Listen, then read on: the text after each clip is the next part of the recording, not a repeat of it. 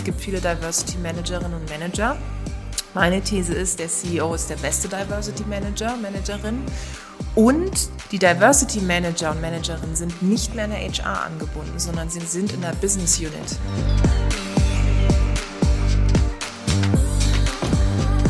Herzlich willkommen zu einer neuen Ausgabe des Leaders 21 Leadership Podcast 2022. Auch heute wieder mit einem sehr besonderen Gast und sie bringt jede Menge Know-how mit zu uns. Die Liste an Auszeichnungen und Errungenschaften ist eine sehr lange und ich werde nur ein paar ihrer großartigen Leistungen herauspicken. Das Manager Magazin zählt sie zu den Top 100 einflussreichsten Frauen der deutschen Wirtschaft. Das Wirtschaftsmagazin Kapital zu den Top 40 unter 40 Talenten der Wirtschaft. Und auf LinkedIn wurde sie zu Top Voice 2020 für die Dachregion auserwählt. Neben all dem ist sie natürlich auch Gründerin und mit ihrem Unternehmen Global Digital Women sehr erfolgreich. Willkommen, Tishen Onaran. Ich freue mich sehr. Vielen Dank für diese tolle Intro. Ja, da gibt es ja eine lange, lange Liste. Wie lange, also man arbeitet ja nicht an einer Liste, aber wann ist denn das bei dir eigentlich losgegangen, dass du so in Unternehmertum und aus Unternehmertum ist ja dann mehr geworden. Hast du vielleicht schon als Kind irgendwie gewusst, du möchtest da oder vielleicht nimm uns da gleich einmal ein bisschen mit? Ja, super gerne. Es war tatsächlich nicht so, dass ich als Baby schon geschrien habe, dass ich unbedingt ein Startup gründen will oder als Gründerin irgendwie durchstarten, sondern es war eigentlich ein langer Weg von hinfallen, aufstehen, weitermachen. Und das ist ja, du weißt es besser als ich, die beste Grundlage für bestes Unternehmertum, weil Resilienz, Durchhaltevermögen, mhm. das ist etwas, finde ich, das kannst du dir sehr schwer im Nachhinein auch erlernen. Ich finde, wenn du das am Anfang mitbekommst, auch durch deine Kindheit, durch deine eigene Sozialisation, ist es natürlich später ein bisschen einfacher. Und ich komme halt aus einem Haushalt, wo meine Eltern mir finanziell nichts bieten konnten, sage ich mal, ähm, und mir aber die beste Währung geboten haben, nämlich Urvertrauen und Selbstvertrauen. Und dann haben sie gesagt, egal was du später mal machen willst, wir stehen hinter dir mach Hauptsache dein Ding und sei vor allem unabhängig. Und dann war ich erst in der Politik und das mit dem Unternehmertum hat äh, eigentlich erst, wenn man so mhm. will, vor fünf Jahren angefangen, weil ich da wow. dann mein Unternehmen Global Digital Women gegründet habe. Mhm. Ja. Und glaubst du, waren davor, du hast jetzt schon gesagt, du warst in der Politik, du warst da in der Schule schon aktiv, da und dort, was ich so ein bisschen recherchiert habe, war das eine Grundlage dafür? Hast du dir später im Unternehmertum jetzt beim Starten ein bisschen einfacher schon getan oder wie würdest du das beschreiben? Also der Start bei mir von meinem Unternehmen war schon sehr schmerzhaft, weil ich das erste Mal so reingestoltert bin in alles, was Unternehmertum beinhaltet. Und in Deutschland ist es ja ein Bürokratiemonster par excellence. Also ich musste erst sehr viele äh, Formulare ausfüllen, dann war ich natürlich auf der Suche nach Geld. Also ich hatte ja selber kein Eigenkapital. Ja. Ähm, bin bei wahnsinnig vielen Investoren abgeblitzt, weswegen ich ja jetzt selber auch investiere in Gründerinnen und habe dann irgendwann gesagt, okay, aber irgendwas muss es ja geben, womit ich Geld machen kann. Und dieses aus nichts viel machen, das lag mir schon immer in meinen mhm. Händen. Also ich habe schon, egal in welchem Job ich war, ich war in der Politik, ich habe für eine Hochschule gearbeitet, ich war im Kommunikationsbereich, ich habe es immer geschafft, mit keinem Budget viel zu machen oder alles rauszuholen. Und ähm, daher, du fragtest, ob es irgendwas gab, was mich dann so nochmal, ich sag mal, geinfluenzt hat, dass ich mhm. als Gründerin dann durchstarte. Es war schon dieser Drang auch nach Unabhängigkeit. Das Interessante ist ja, wenn du dann Unternehmerin bist, so unabhängig bist du ja gar nicht. Also alle denken immer so, genau. oh, ich bin jetzt mein eigener Chef, meine eigene Chefin und mir kann niemand was. Ja, schon. Ähm, und, und ich sage mal, diese ideelle Unabhängigkeit, das ist eine, die ich total auskoste und liebe. Aber ich sage mal, finanziell unabhängig im Sinne von, dass ich jetzt nach fünf Jahren sagen kann, nach mir die Sinnflut ist es natürlich nicht. Ähm, und das ist etwas, da kommt wieder die Resilienz daher, dass mhm. mir natürlich auch gerade dieses Assessment Center in der Politik sehr geholfen hat. Ah ja, klar, das macht Sinn. genau auf die Frage wollte ich ein bisschen eingehen. Du hast gesagt, die Investoren am Anfang zu überzeugen. Es hören ja jetzt junge Menschen zu, die vielleicht selber mal gründen wollen. Ja. Ähm, und bei uns war es damals auch ähnlich. Es hat nahezu jeder gewusst, warum es nicht funktionieren wird. Wie war das bei dir? Wie hast du dann deine Investoren überzeugen können? Was war so der, der Magic äh, Trick oder die, die Magic Sauce sozusagen? Äh, das war am Ende des Tages so, dass ich keine Investoren gewonnen habe okay. und bis heute auch keine Investoren ah, drin habe. Mhm. Das heißt, ähm, man muss sich das so vorstellen, Global Digital Women ist ja eine Company, die sich einsetzt für mehr Diversity in der Wirtschaft. Das heißt, wir beraten, wenn es um Diversity geht. So, und jetzt spulen wir mal zurück, fünf Jahre ähm, zurück war das ja so, dass es nicht so on vogue war. Also mhm. es haben schon viele Leute über Diversity gesprochen, aber es war eher ein Nischenthema. Heute siehst du das rauf und runter auf jedem Kanal. Es wird gezählt, wie viele Männer, wie viele Hautfarben, genau. wie viele Nationalitäten. Damals hatte ich einen Stammtisch gegründet in Berlin. Das war ein Netzwerk von Frauen, ja. die ich cool fand, weil ich immer die einzige auf so Digital- und Tech-Veranstaltungen war. Ich war immer die einzige Frau. Und dann habe ich gedacht, ey, das nervt mich, ich habe keinen Bock auf irgendwie Jammerei, ich will was machen. Mhm. Habe dann dieses Netzwerk gegründet und das war ein Hobby. Ich hatte noch einen Angestelltenjob. Und irgendwann kamen Companies auf mich zu und haben gesagt, Tijen, die Zielgruppe, die du zusammenbringst mit deinen Ladies After Work, hieß es ja. damals, kann man sich gar nicht vorstellen die wäre mega spannend für uns, weil wir wollen rekrutieren, aber wir bekommen diese weiblichen Talente nicht, kannst du uns nicht beraten. Und Aha. so ist mein mhm. Geschäftsmodell entstanden. Und wie ist die Finanzierung gekommen? Indem ich die ersten großen Kunden gewonnen habe. Accenture dann war, war dann mein ah, erster ja, großer Kunde. Genau. Ja, die haben einen super Transformationsprozess genau. hinter sich. Ja. Und mhm. das ist das, was ich mitgeben kann. Du brauchst diesen Door-Opener, du brauchst den ersten Kunden. Ähm, egal, ob du im Bereich Dienstleistung, im B2C, im B2B-Bereich ja. unterwegs bist. Der erste, der wirklich auch mit einem starken Namen da ist, zieht die anderen nach. Und als ich dann Accenture hatte, war das wirklich so, deswegen bin ich Accenture bis heute extrem dankbar auch dafür, weil sie eigentlich vor der Welle eingestiegen sind. Und ähm, natürlich weiß ich auch, was du gemacht hast und das ist ja auch sehr beeindruckend, aber so wie ich das auch bei dir vor, äh, sag ich mal, wahrgenommen habe, eigentlich sind das ja die Geschäftsmodelle, die vor der Welle mhm. sind. Weißt du, Unternehmertum macht für mich nicht aus, dass ich jetzt etwas mit Diversity gründe, sondern dass ich es vor fünf Jahren gegründet habe, dass ich den Markt bereite mit meiner Company, genauso wie du es gemacht hast.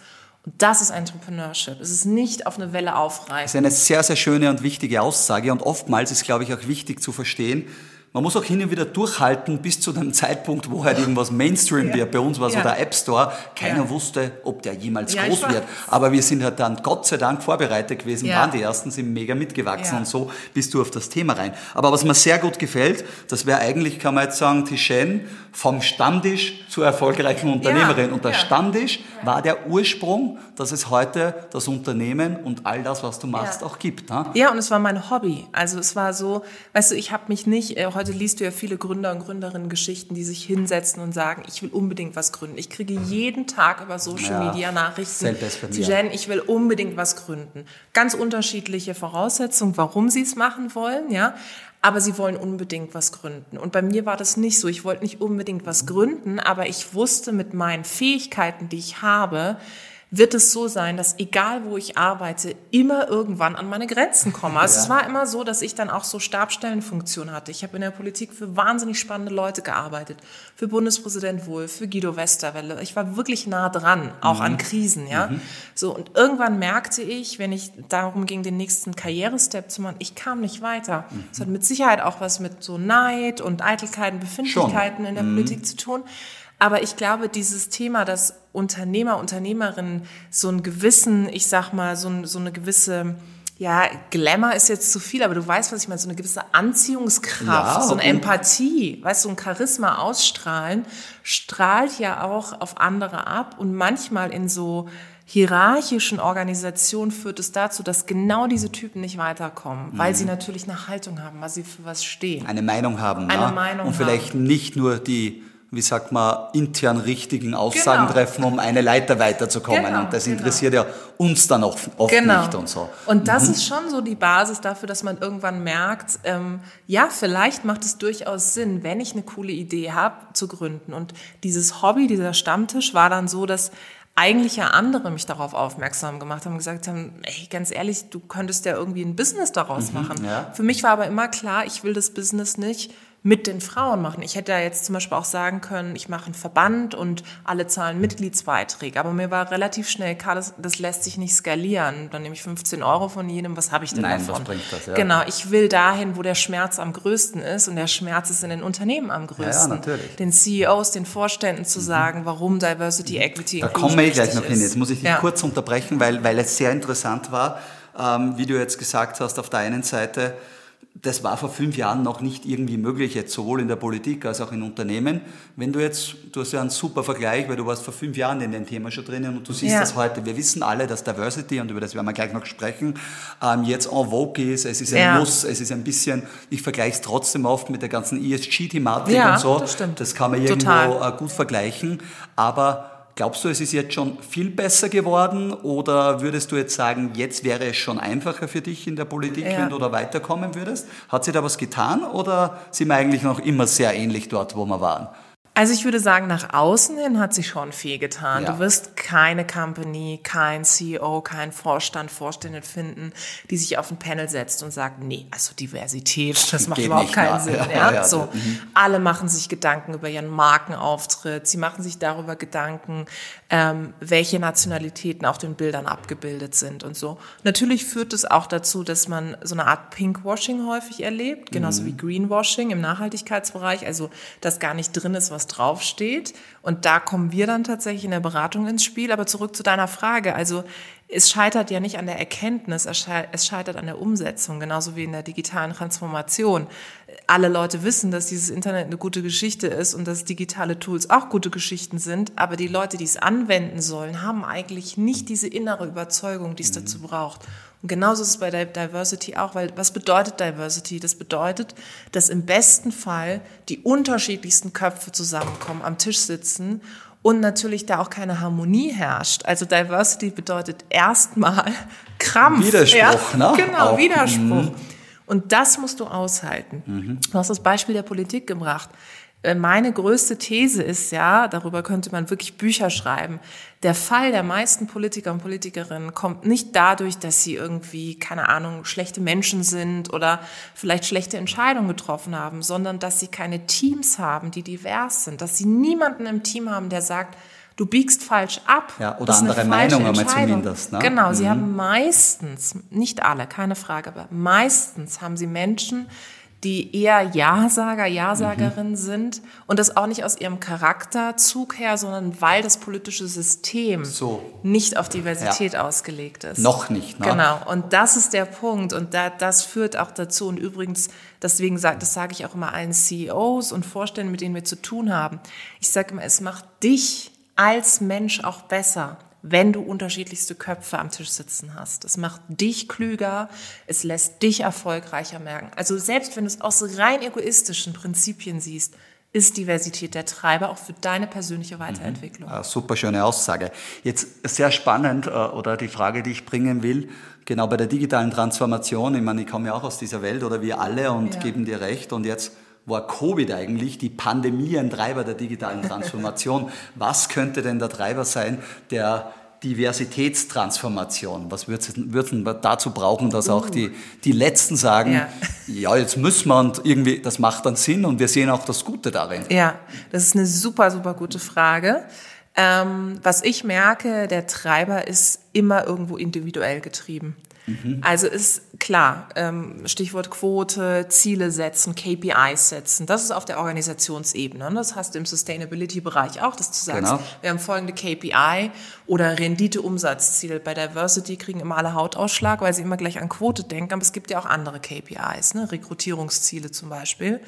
Ähm, aber der größte Trigger ist das, was ich vorhin kurz skizziert habe, dass wirklich die Menschen, die auch in den Machtpositionen, in den Entscheidungspositionen sind, sich die Frage nach What's in for me positiv mhm. beantworten können. Dass sie sagen, Tijen, durch die Diversität am Tisch bin ich klüger geworden, ich bin aufgestiegen, ich habe ein erfolgreiches Team und nochmals klingt wahnsinnig strategisch und taktisch.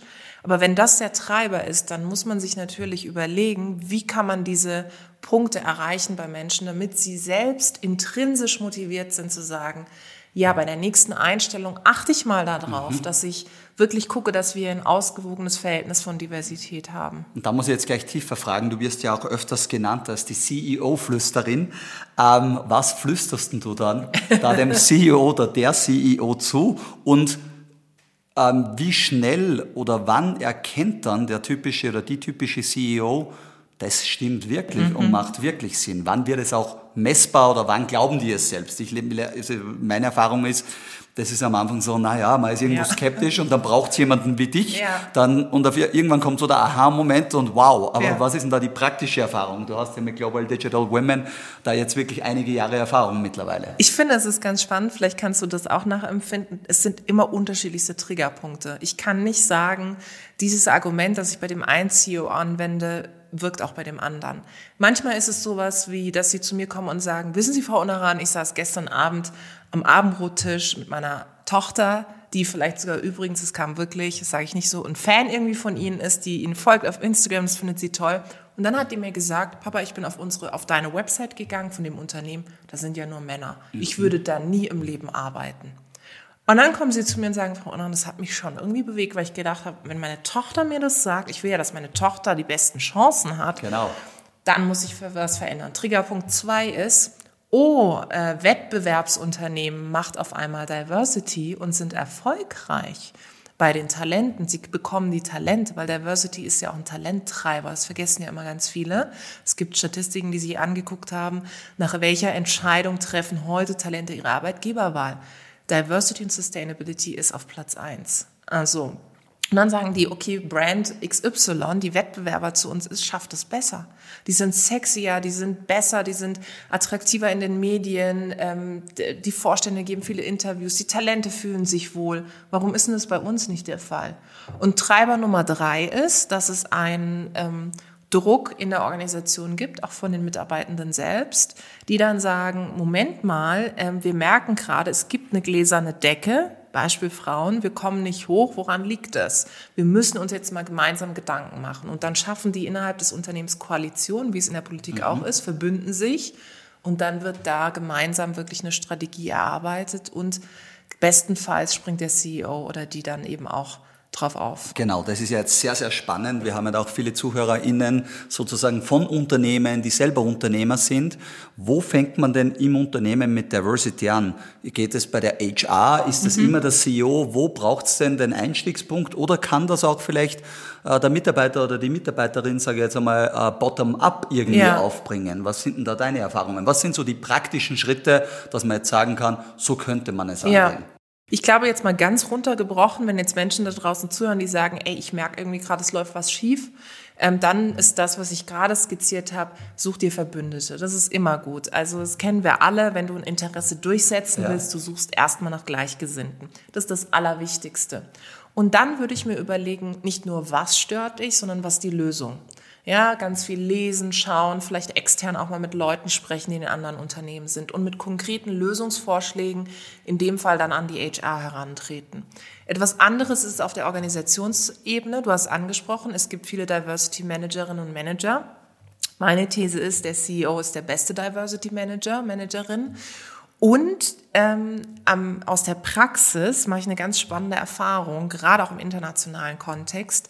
Die Diversity Manager und Managerinnen sind nicht mehr in der HR angebunden, sondern sie sind in der Business Unit. Wäre eine Frage, also zwei Fragen dazu. Ja. Braucht es die Person überhaupt? Und wenn ja, genau, wo steht die im Organigramm? Ja. Also du sagst, die ist nicht HR, Mhm. Sie braucht es. Ja. Ähm, es ist interessant, dass äh, wir in Deutschland oder im deutschsprachigen Raum uns da wieder wahnsinnig schwer tun. Es ist auch wieder ne, der Klassiker. Für Innovationsabteilung gibt es ganz viel. Für Diversity, mhm. ja gut, das machen irgendwie mal die betroffenen Gruppen selbst. Aber es ist interessant, ähm, weil wenn es dann die Diversity Manager gibt, die sind dann in der HR. Ich hatte jetzt einige Fälle von internationalen Konzernen, wo die Diversity Manager zum Beispiel an den Cyber Security Vorstand oder halt Officer angebunden sind, der ja auch meistens sehr hoch ist. Ja? ja Eins unter Vorstand, mhm. manchmal sogar Vorstand selbst. Und das ist halt interessant. Dann ist es, bekommt es auf einmal so einen Attraktivitätsfaktor, weil was hast du? Du hast Macht, um Dinge umzusetzen.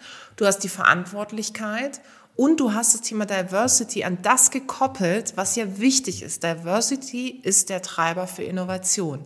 Dieser Kausalzusammenhang bedeutet, dass Diversity ein ökonomischer Faktor ist. Wenn wir es aber rein bei she, she und nice to have mhm. und es sollte sich mhm. was verändern belassen, dann wird sich auch nichts verändern. Ich sage ja. nicht, dass es in der HR der Fall ist, aber aus meiner Praxis ist es häufig so, dass es eben in so einem Ehrenamt bleibt, mhm. dass der Diversity Oder eines von vielen Themen in genau. der HR ist ja, natürlich. Ja, und das ne? wissen wir alle. Wenn du ein wirklich wichtiges Business-Thema hast, musst du dem Kapazitäten, Budget, du musst dem eine Verantwortlichkeit geben und du brauchst die KPIs, genau. damit das Ganze eben auch skaliert.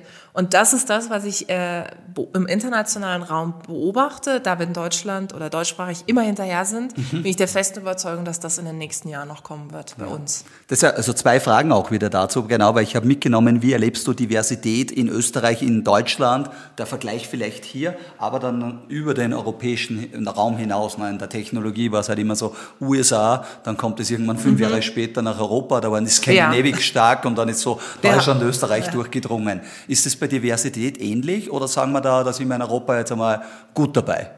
Ich würde schon sagen, dass Diversity in, in den nordischen Ländern natürlich eine ganz andere Historie hat, weil wir in, in Deutschland oder auch generell im deutschsprachigen Raum, ähm, wann scheitert Diversity oder was ist der größte Punkt?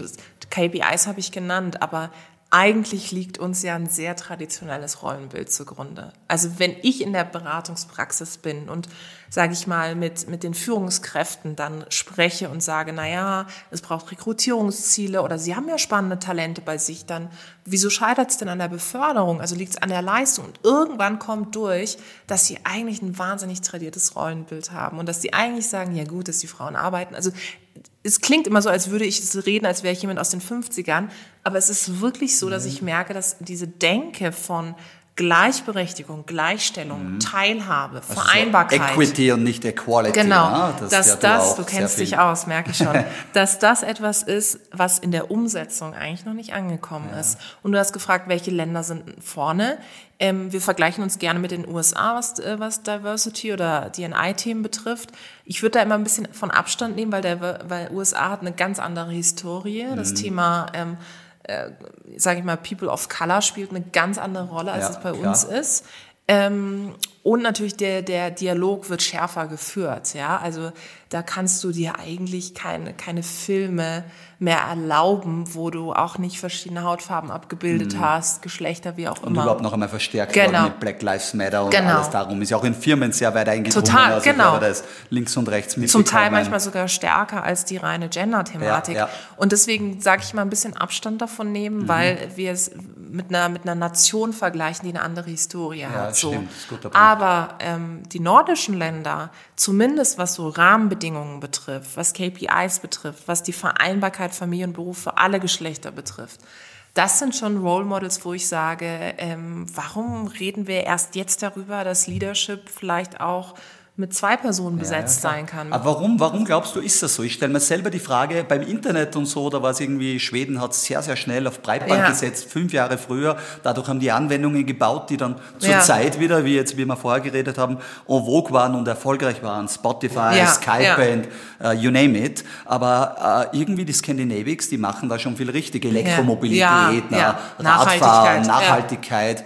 Aber woher kommt das? Gibt's da, ich persönlich weiß es so nicht, aber darum frage ich, hast du da irgendein Gefühl dafür? Oder? Also meine Theorie wäre wirklich auch eine, eine, so eher eine subjektive Wahrnehmung, dass ich immer wieder merke, wir, wir haben ja hier auch große Brands, die sehr ähm, aus diesem Ingenieurwesen kommen und das Ingenieurwesen äh, ist, ist, ja das und es ist ja eigentlich eher so auf das Thema Sicherheit aus. Ne? Mhm. Also wir sind ja jetzt kein äh, No Risk, No Fun ja. Country. Ne? Das ist Deutschland eigentlich. Österreich also, auch nicht. Ich würde mal sagen, Österreich äh, ist ja, Schweiz ist ja ähnlich. Ja? ja? So kann man ja zusammennehmen. Und daher kommt es schon. Und für diese Diversity, Sustainability, Digitalisierungsthemen brauchst du die No Risk, No Fun Mentalität. Anders geht's nicht, weil mhm. du musst Dinge ausprobieren. Du musst auch mal sagen, okay, das hat jetzt nicht funktioniert. Wir haben jetzt auf das Tool gesetzt. Ja, mal einen Fehler machen und auch ein bisschen radikaler wahrscheinlich genau. sein, ne? weil das und wird schneller. nur so ein bisschen ja. und wir tun es eh, wie du Pinkwashing, ja, Greenwashing, ja. sondern wirklich, weil ich glaube ja, sonst spürt es auch ein Unternehmen nicht. Ne? Das muss ja wirklich im Unternehmen auch drinnen sein. Und wenn man dann nur die kleinen Dinge, ich meine, die Leute kriegen ja ein bisschen mit von innen und außen, ja. was tun wir da wirklich? Du hast einen wichtigen Punkt gesagt, weil jetzt hören natürlich viele zu und denken sie, wow, super, super spannend, vielleicht brauchen wir das auch. Und KPIs, Key Performance Indicators, wie kann man das messbar machen? Jetzt eines ist natürlich Gender, mhm. Anzahl Frauen, Anzahl mhm. Männer im Unternehmen, äh, in Führungsteam. Dann gibt's natürlich auch irgendwie so Länderebenen. Ähm, mhm. Aber was sind so, wenn man jetzt dich und euch als Unternehmen äh, beauftragt, mhm. äh, bitte schaut euch einmal bei uns an, baut uns vielleicht ein Dashboard mhm. auch auf, wie können wir das Ganze messen und wo, was sind gute KPIs? Mhm. Wenn es uns da ein bisschen einen Einblick gibt, das wäre sicher super hilfreich.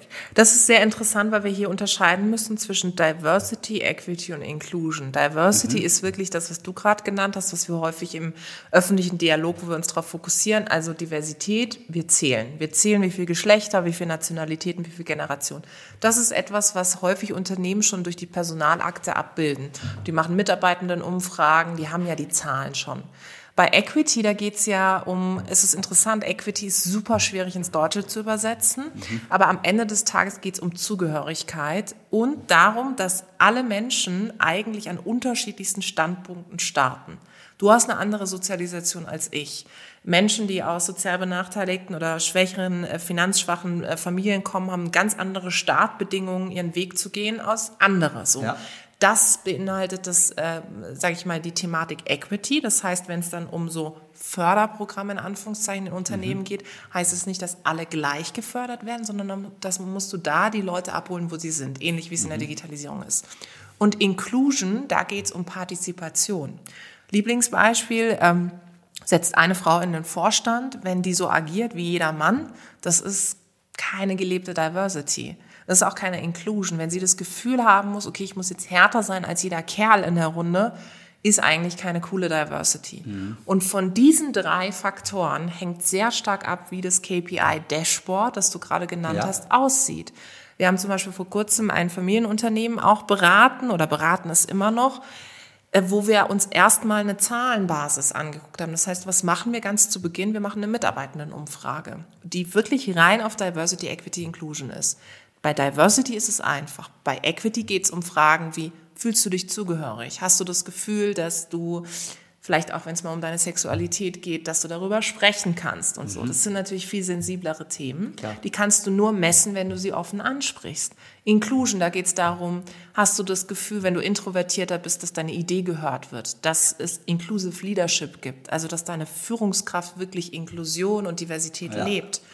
Wenn wir das haben, darauf basierend wird ein Plan entwickelt und darauf basierend gibt es die KPIs. Ich bin großer, großer Fan von Zahlen, Daten, Fakten. Mhm. Sonst hast du diesen blinden Aktionismus, der im Unternehmen zu gar nichts führt. Genau. Und wenn man da jetzt eine Timeline dahinter geben würde, Tishen, ist das was, äh, Familienunternehmen ist ja ein sehr gutes Beispiel. Wir haben ganz viele KMU, Klein- und Mittelunternehmen ja. hier in Österreich, ihr in Deutschland natürlich ähm, Automobilbranche ja, natürlich sehr männlich ja, dominiert genau. auch, wissen wir alle. Äh, wenn wir jetzt sagen, wir starten am 1.1.22 so ein Projekt mit euch und mit dir, äh, was sagt sie uns da, wie man das circa angeht? Braucht mhm. man da einen, zwei, drei MitarbeiterInnen von intern, mhm. die dann dabei sind? Ähm, klar, äh, CEO, Involvement, C-Level und wo, wo würde man dann erste Erfolge sehen? Mhm. Ist das ja drei, sechs, neun, zwölf Monate mhm. oder was, was kann man sich da vorstellen dahinter? Also wenn du es auf zwölf Monate anlegst, kannst du natürlich eine gute Reise gestalten. Mhm. Aber im besten Fall ist es natürlich ein ongoing Prozess.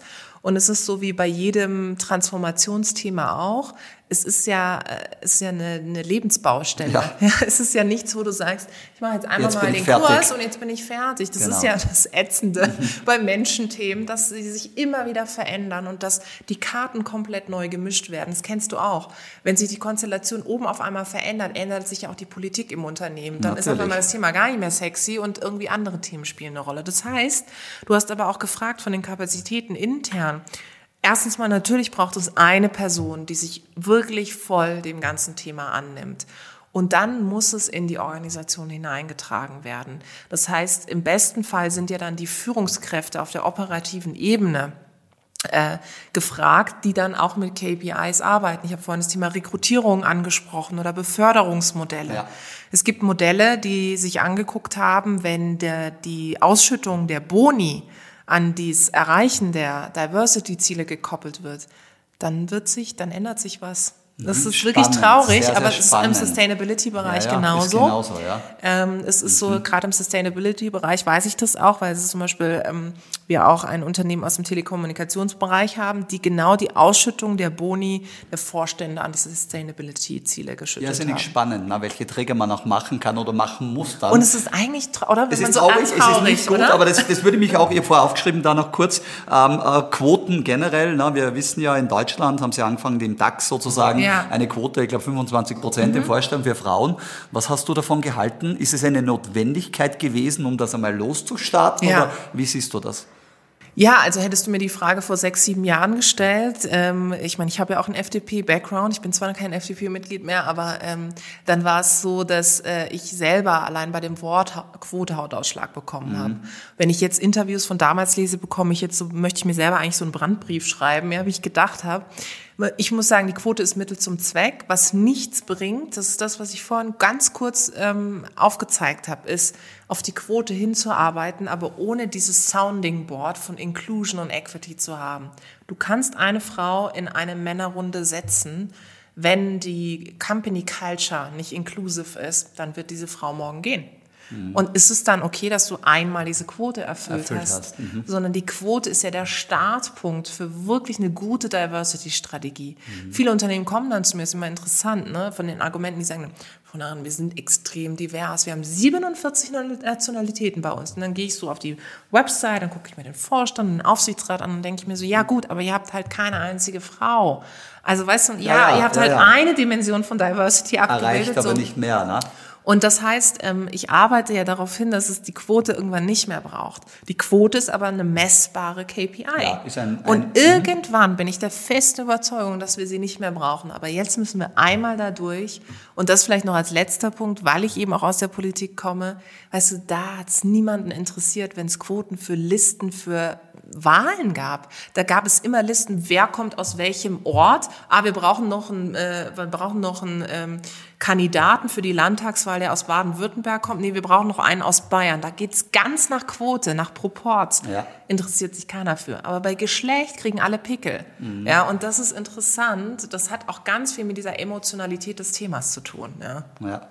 Und würdest du meinen, jetzt in der Gesellschaft, ähm, jetzt ist ja auch, ähm, viele große Unternehmen schreiben sich das Thema oder heften sich das Thema an die Fahnen, Sustainability, Diversity, ähm, und es wird auch irgendwie erlaubter, darüber zu reden. Es gibt schon, äh, genauso wie bei Sustainability, man muss als Unternehmen, aber auch als Person schon aufpassen, wo man wie nach außen kommuniziert, weil man dann doch sehr Ja. schnell, ich will jetzt gar nicht sagen angefeindet, aber zumindest da und dort angegriffen wird. Und wie weit sind wir da schon in der Reise und so? Also was, was, was spürst du da nach außen? Es gibt einen riesen Unterschied zwischen dem, was du gerade skizziert hast, der Realität auf Instagram, LinkedIn und Twitter und Co., wo man super schnell in so einen Shitstorm hineingerät, wo es nur schwarz gegen weiß, Frauen gegen Männer, alt gegen jung Ja. geht.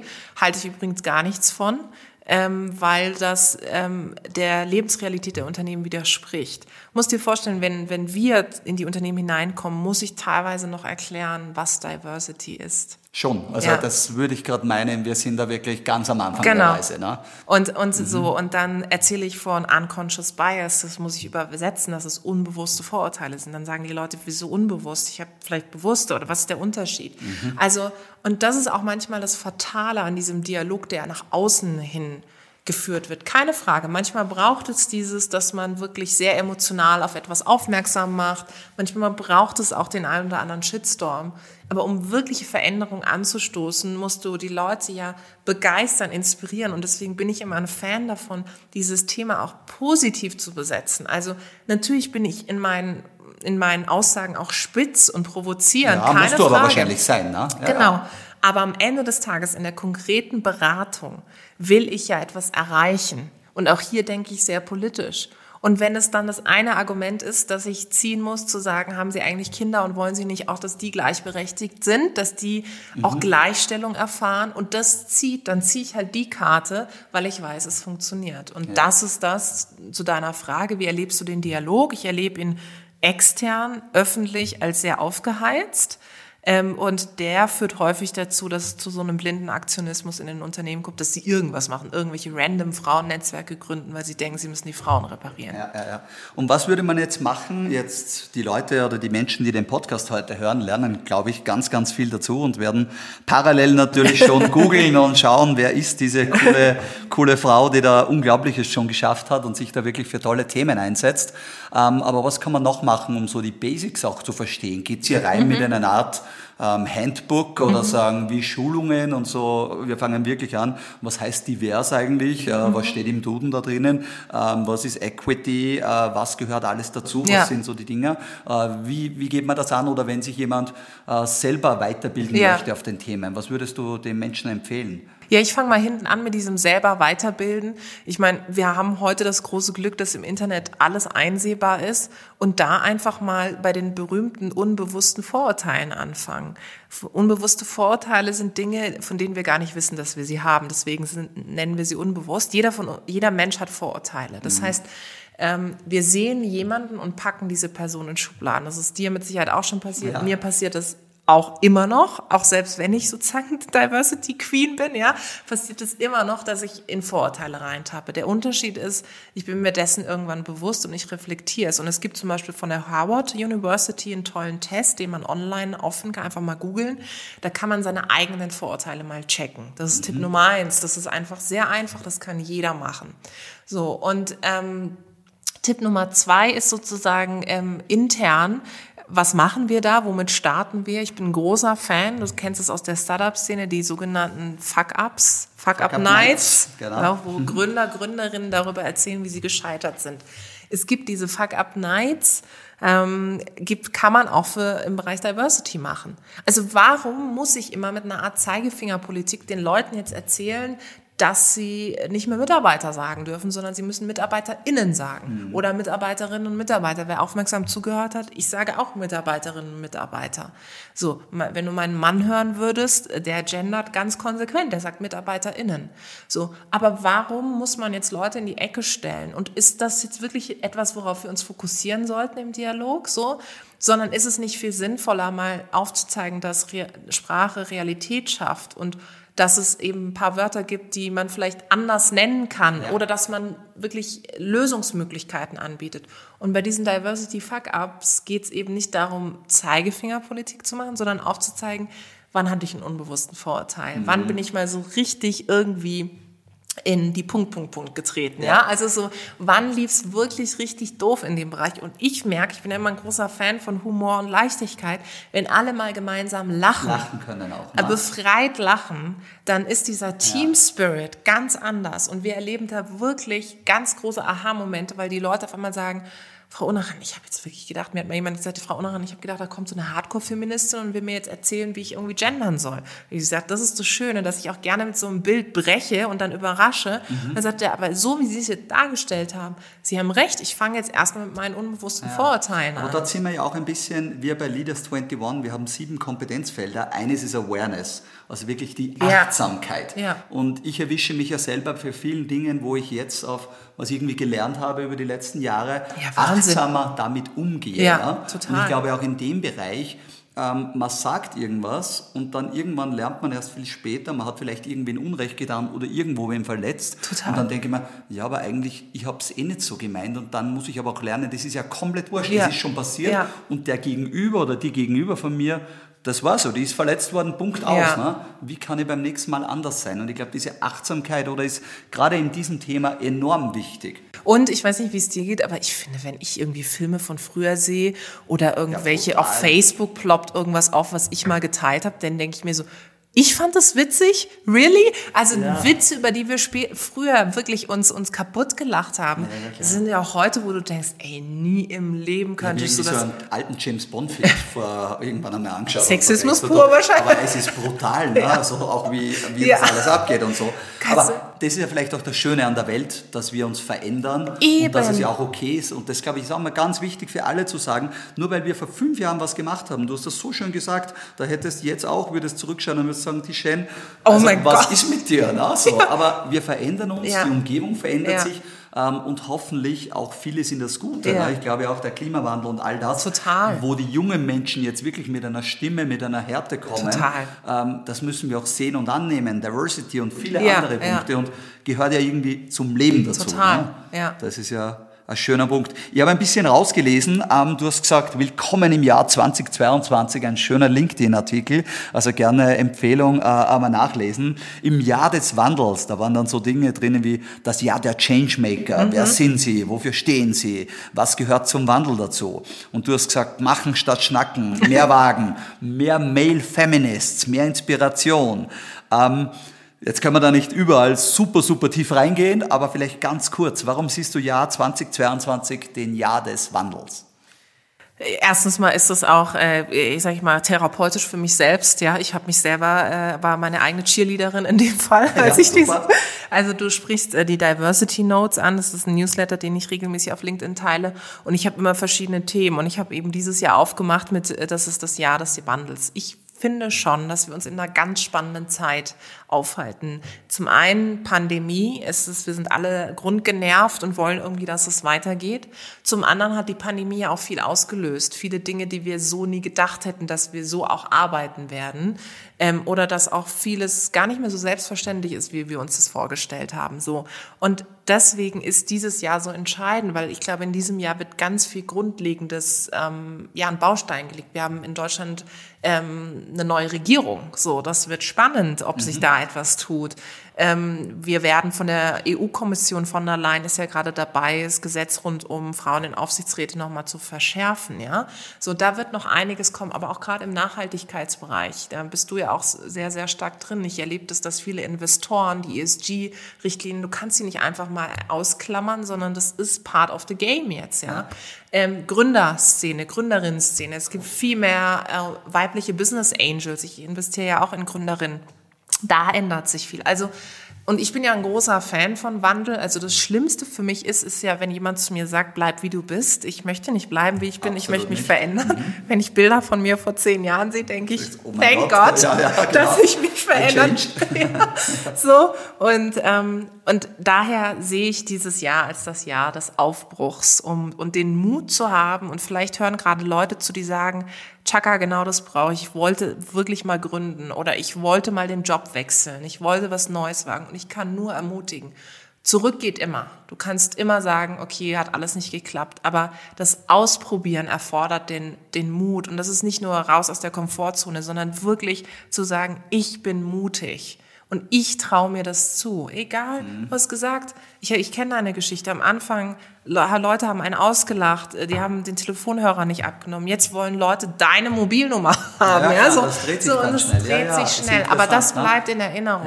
Man, man erinnert sich, äh, ich bin ja großer, muss ich ja sagen, J-Lo-Fan, dieses J-Lo, Jenny from the Block, Mhm. ja, dieses Lied, das ist schon krass. Man erinnert sich schon, von wo aus man gestartet ja, ja, I'm ist. Still, I'm still Jenny Ja, Block. genau. Ne? Mhm. Genau. Und Ja. ich glaube, das bleibt. Und deswegen kann ich nur an alle da draußen sagen, äh, selbst wenn alle, niemand an dich glaubt, du musst es tun. Du musst Und jeden Morgen Mut. Mhm. aufstehen und sagen, egal was ist, ich schaffe es, ich gehe da durch. Und dann fangen an, Leute an dich zu glauben. Mhm. Aber wenn du nicht an dich glaubst, super schwer. Dann ist ganz schwer, ja. Ja, ja. Und Gleichgesinnte finden, das haben wir vorher Ja, sehr, sehr gut total. gefallen. Ne? Das war eine sehr schöne Aussage. Jetzt machen wir ganz kurz am Schluss noch ein bisschen einen Switch, ähm, ein bisschen in das Thema Leadership rein. Mhm. Ähm, wie viele Leute führst du jetzt oder wie viel seid ihr jetzt bei Global Digital Women? Wir sind insgesamt 18 Leute und Mhm. ich äh, bezeichne mich ja immer gerne als Außenministerin und mein Mann, mit dem ich gemeinsam das Unternehmen führe, ist der Innenminister. Ah, okay. Und ich sage auch immer, er ist, der, er ist die bessere Führungskraft. Also es ist so, dass ja Leute ähm, unterschiedliche Talente haben und ich rede da auch sehr offen drüber. Ähm, ich würde sagen, ich bin einfach die Person, die gut im extern führen ist. Also so inspirieren, motivieren. Aber ich bin, kann mich nicht lange aufhalten mit irgendwie KPIs intern und so weiter. Und ich glaube, auch das zu erkennen für einen irgendwann ist eine große Kunst. Ganz. Weil ich habe es ganz anders erlebt, dass Leute ganz äh, hängen an daran, dass sie unbedingt Leader sein wollen.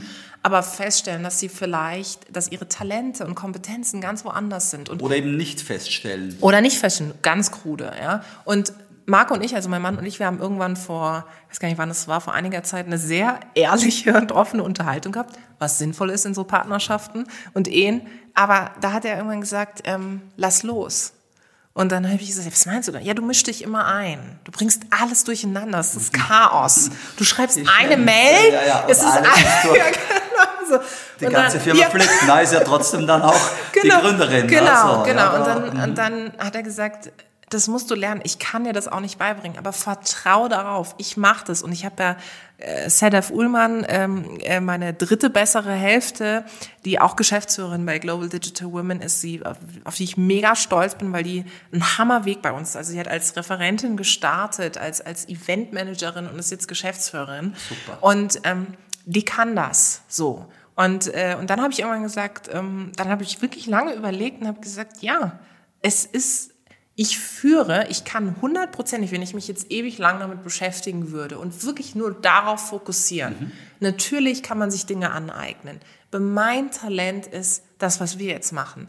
Mhm. Dinge nach außen tragen, Leute begeistern.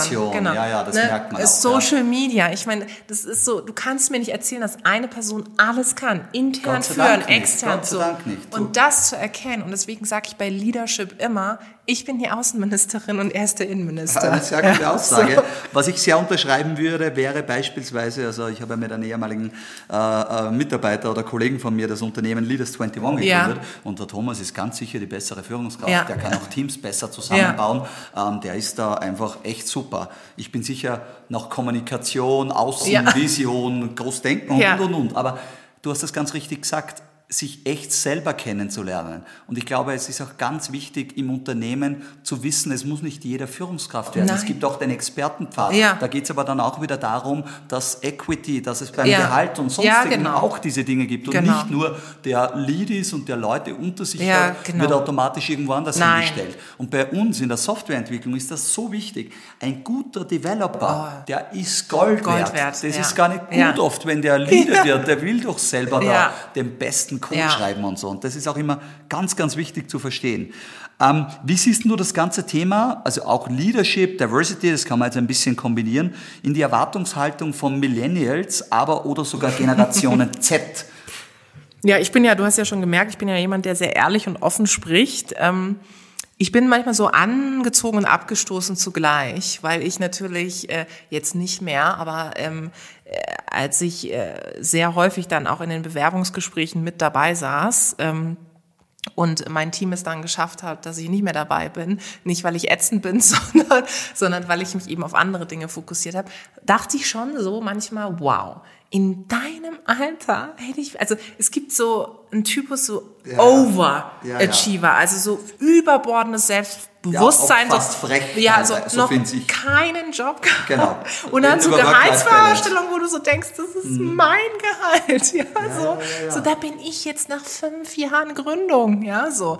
Dann gibt es aber wieder die anderen, wo du einfach merkst, ey, die bringen mir richtig Impact. Mhm. Und die mhm. sind unbequem, da sind mhm. wir bei Diversity. Und das triggert mich irgendwie und da werde ich dann aufmerksam. Da denke ich dann so, hm, das triggert mich. Das ist jetzt vielleicht keine Person, aber darum geht es ja auch nicht, dass man da jeden Abend Weinchen trinkt. Aber die Person ist perfect fit, weil ähm, das braucht es, das mhm. braucht es im Team. Wir machen ja auch bei der Einstellung, das ist ganz interessant, haben wir irgendwann ähm, Persönlichkeitstest eingeführt. Das mhm. heißt, die Leute, die sich bei uns bewerben, machen erst diesen Persönlichkeitstest okay. auf der Website. Und dann haben wir eben den Test im Team schon gemacht und gucken halt, wer als Persönlichkeit dann reinpasst. Ganz viele Leute haben mir schon geschrieben, dass sie den Test auch für sich mega spannend fanden, weil sie gesehen mhm. haben, ähm, also hier 66 Personalities heißt ja, weil sie gesehen haben, ähm, was sie eigentlich für ein Typus sind. So, das heißt nochmal zurück zu deiner Frage. Also ich befinde mich zwischen, ich bin dann angezogen und denke mir so, ich hätte gern dieses diese Confidence damals gehabt, ja. ja? Dann hätte ich auch einfach anders, ich meine ganz ehrlich, ich hätte mein Gehalt auch ganz anders irgendwie verhandelt, ja, ja so. Und Andererseits, ähm, andererseits denke ich dann auch manchmal so, es ist wirklich too much, ja, also ja. sozusagen. Und ich glaube, dass, äh, dass das genau die Überlegung für Organisationen immer ist, so, wann mache ich Zugeständnisse, also wann ist es wichtig, raus aus meiner Komfortzone zu kommen. Ich tick vielleicht nicht wie die Person, die ich jetzt anstelle, mhm. aber es ist auch egal. Und wann muss man sich aber auch ehrlich eingestehen, hatte ich auch schon, wo ich festgestellt habe, das ist wirklich eine wahnsinnig inspirierende Person, aber ich habe schon sehen können, dass das nicht passt. und dann habe ich auch gesagt, ey, pass auf, wir bleiben in Kontakt, ähm, wir können auch gern so ein Mentorin-Mentee-Ding machen, aber das, das wird nicht, das, Das wird wird nicht so nicht passen, weil du ja. hast ganz andere Vorstellungen, auch wie Ja. du dein Leben führst. So. Und ich glaube, es ist auch schwierig, vielleicht das noch ergänzen, die Erfahrung hast du vielleicht, also irgendwann wird man ja zu einer Psychologin, ja, was Menschen erkennen betrifft. Wenn Menschen so stark mit ihrem Leben strugglen, im Sinne von, dass sie gar nicht wissen, wohin geht's, ist es manchmal schwierig, als Organisation diesen Vertrauensort zu schaffen. Ja. Es wird ja häufig gesagt, ja, das Arbeitsumfeld muss es schaffen. Der Überzeugung bin ich nicht. Aber wenn das private Umfeld schon nicht Du musst strukturiert für ist, dich ja, Mhm. selber einen Weg finden. Erstens mal mach dich nie abhängig von einem Job und Mhm. das sage ich selber als Arbeitgeberin. Es ist ganz wichtig, dass du selbst diese Unabhängigkeit hast und du musst für dich einen Weg finden zu sagen, okay, das ist in meinem Privatleben und, und so und vielleicht löse ich erstmal da die Dinge, bevor ich selbst in eine berufliche Veränderung gehe. Ich erlebe häufig Leute, die privat ganz viel strugglen und denken, durch die berufliche Veränderung er- ändert sich was auch zu privat. Hause, das wird nicht sich, der Fall ist. Nein. Du musst es Aber im Idealfall super beides. spannender Input. Habe Ja. ich so noch nie beachtet und so. Jetzt, wo du es sagst, glaube ich, dass man es irgendwie intrinsisch oder so sieht oder mitspürt und ja, Ja. aber das so gezielt. Ein sehr, sehr cooler Input. Ja, das ist äh, sehr, sehr spannend. Danke dafür. Jetzt haben wir abschließend noch ein paar ähm, private Fragen, sind das jetzt auch nicht unbedingt, aber zum Beispiel, welches Buch verschenkst du gerne oder welches hast du als letztes gelesen oder würdest du unseren ZuhörerInnen empfehlen? Ähm, ein Buch, das ich immer wieder empfehle, ist von Satya Nadella, dem Microsoft Mhm. CEO Hit Refresh. Ich finde, es braucht viel mehr. Da sind wir wieder bei Lieder. Liedern auch in Deutschland, im deutschsprachigen Raum, da ist es ja eigentlich verpönt, wenn du so deine persönliche Geschichte ne, erzählst. Auch so dieses Personal Branding, ne, so rausgehende Sichtbarkeit. So. Und Satya Nadella erzählt in dem Buch nicht nur, wie er Microsoft umgebaut hat, sondern auch seine Geschichte. Also sozusagen, wie ist er groß geworden, wie ist er da gelandet, wo er ist. Das hat mich schon sehr beeindruckt. Und das ist etwas, was ich immer, immer empfehlen kann, was, was total ähm, hilft. Dann gibt's ein Buch, da habe ich jetzt den Autor vergessen, aber das kann man googeln, Sag Nein ohne Skrupel. Das klingt total wie so aus dem Buch äh, aus den 50ern. Vom Titel denkt man sich auch so, wow, okay, äh, Zeitreise nicht mitgemacht. Aber es ist ein mega geniales Buch, weil du lernst, ich bin ein großer Fan von so Verhandlungstaktiken, bei deiner, Verhand bei deiner Taktik zu bleiben. Also ne, es gibt natürlich auch dieses Howard-Business ähm, Ja. ne, Prinzip und so weiter. Aber dieses Sag Nein ohne Skrupel ähm, finde ich halt auf dieser psychologischen Ebene so cool, einfach bei seiner Position zu bleiben. Ich, mein, ich würde sagen, ich kann das ganz gut, ja. Aber ähm, es mag Leute geben da draußen, die damit noch strugglen, ja. Sehr, sehr spannend. Sehr cooler Input. Ich habe den Satya vor drei, vier Jahren kennenlernen Oh, dürfen toll. bei Microsoft direkt und Ja. sehr beeindruckend Ja. und hat dann natürlich auch ein Unternehmen mega transformiert. Ne? Ja, zu Wahnsinn. einem der Top 3 Unternehmen Wahnsinn. in der Welt jetzt Ja. und also eine unglaubliche Geschichte. Gibt es ein Gadget oder irgendetwas, was du dir unter 100 Euro in den letzten zwölf Monaten gekauft hast, was irgendwie cool war fürs Leben? Äh, ein Gadget? Ja, Gadget kann auch, äh, theoretisch passt, ist auch Also, ein Buch, aber Ja, also naja, ich weiß nicht, ob es unter 100 Euro war. Oder ist wurscht, aber in der äh, Gegend, ja. Also klar, ich meine, ich habe, du hast eine Apple Watch, ich habe eine Apple Watch, aber die ist jetzt nicht unter 100 Euro. Ähm, was ich habe, der Spiegel kostet nicht unter 100 Euro, der ist ein bisschen, bisschen mehr, ist, ich habe so ein Waha. Kennst du das? Ja, dann kenne ich den Fitnessspiegel natürlich. Genau, ja, ja. genau. Und ich muss sagen, ähm, dass, also der Mitgliedsbeitrag ist, glaube ich, 100 Euro, unter 100 Euro, muss ich Genau. mir nochmal angucken. Das war mein äh, Lifesaver. Also du trainierst zu Hause Ja, vor dem ja, Bar, genau, dort weil ich habe ja früher, ich habe früher Kampfsport gemacht und ähm, Wirklich, jetzt ja, muss ich reinfragen, welchen, Taekwondo. wo kommst du? Taekwondo, Ja. okay. Und ähm, diese, ich bin nicht so Yoga-Typ, sondern ich muss mich auspowern. Ja, ja. Oder ich gehe halt laufen, klar. Auch mit der App. Sehr gut. Aber ähm, ich habe gemerkt, dass dieses, ähm, ich finde das cool, wenn digitale Gadgets so einen Sexiness-Faktor haben, also einen Ästhetikfaktor. Und dieser Spiegel ist im Mhm. ja. Gegensatz zum Peloton zum Beispiel, der riesig groß ehrlicherweise im Raum ist, hatte ich auch schon als Test, ist, äh, der Spiegel ist einfach schön, weißt du, du machst den an. und du- ästhetisch genau. und genau, der Bildschirm, Und ich muss dahinter. Mhm. sagen, für mich war das wirklich äh, ein Lifesaver, gerade jetzt in der Pandemie. Ja. Es ist nochmal nichts unter 100 Euro, aber mhm. wenn Leute sich überlegen, etwas zu machen, kann ich schon empfehlen, mal drüber nachzudenken. Ah, interessant. Ja. Ich bin an die Peloton-Front gegangen, habe das in meinem Wohnzimmer das integriert. Habe ich mir fast gedacht. Äh, äh schau da, ich bin ja nicht, Radfahren ist ja gar nicht so ja, meines, ja. ehrlich, aber das ist eigentlich mehr Unterhaltung, Total. Musik und ich würde es allein dann nie machen, ja. noch zehn Minuten jetzt oh, den Berg hoch und schwitzen und so und das, das ist ganz gut, aber ist beides für die Motivation super. Genau, gibt es, also wenn du deinen, einen Tipp an dein 18-jähriges Ich geben könntest, welcher Tipp wäre das denn? Mhm, halte dich fern von toxischen Menschen. Ein sehr schöner Tipp. Also den würde ich 100% unterstreichen. Sowohl im privaten als auch im beruflichen, auch beruflichen Leben. Ja. ja. Leute, die, die dich runterziehen, negativ ja. sind. Äh, no genau. toxic people in my ja. life. We take that. Last but not least, Hörst du Podcasts? Ähm, du produzierst ja Podcasts, ja. somit nehme ich an, du hörst. Was sind denn deine 1, 2, 3 Lieblingspodcasts? Mhm. Oder gibt's, gibt es welche, die du dir empfehlen möchtest? Äh, ja, ich höre super gern den von Oprah Winfrey, Super Soul Conversation, ähm, weil sie da mit spannenden Gästen ähm, über eben unterschiedlichste Dinge, auch wie Leadership und so weiter spricht. Ähm, es gibt auch den von Gwyneth Paltrow, Goop heißt der, mhm. den finde ich auch ziemlich gut. Und im deutschsprachigen Raum, also den einzigen Podcast, auf den sich mein Mann und ich einigen können, den wir auch gerade auf der Hinfahrt, ähm, äh, müsst wissen, ähm, wir sitzen gerade zusammen in Obergurgel und wir sind von München aus nach Obergurgel im Auto gefahren. Und Marc und ich, wir hören immer zusammen Zeitverbrechen. Äh, das ist der einzige Podcast, auf den wir uns beide einigen können, ähm, weil das so Kriminalfälle sind und so. Ich kann dann zwar manchmal ein bisschen schlecht schlafen, aber das äh, nehme ich dann in Kauf. Das nimmst du dann in Kauf.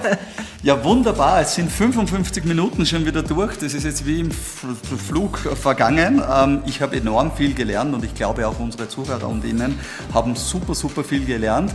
Ähm, danke, liebe Tichen. Also wirklich top, top, top gewesen. Ich glaube, es ist ein enorm wichtiges Thema, das nicht mehr ignoriert wird werden kann, darf und soll. Und du hast uns da mega Einblicke gegeben. Ich kann jetzt nur sagen, ihr findet die Tishen auf Instagram, auf LinkedIn unter Global Digital Women. Mhm. Einfach einmal googeln. Gibt es sonst noch was, wo Newsletter, Liste und... Äh, auf LinkedIn einfach schauen. Auf, auf genau. LinkedIn einfach schauen. Top Voice. Äh, vielen, vielen Dank, dass du dir die Zeit genommen hast. Also wirklich ein Mehrwert für unseren Leaders und Leadership Podcast. Danke sehr. Danke dir. Wunderbar war's.